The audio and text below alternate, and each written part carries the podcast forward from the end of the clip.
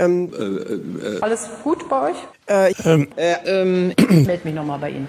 Klartext. Hallo und herzlich willkommen zu einer neuen Folge von Klartext. Und heute geht es um den Umgang mit Flüchtlingen seitens der EU. Dazu haben wir eine E-Mail an die EU geschickt und zwar an die entsprechende ähm, Abteilung, könnte man sagen, für Migration. Die Frage lautet, in der aktuellen Art und Weise, wie in der EU mit geretteten Flüchtlingen aus dem Mittelmeer umgegangen wird, wäre es da nicht sinnvoll, den Friedensnobelpreis wieder zurückzugeben.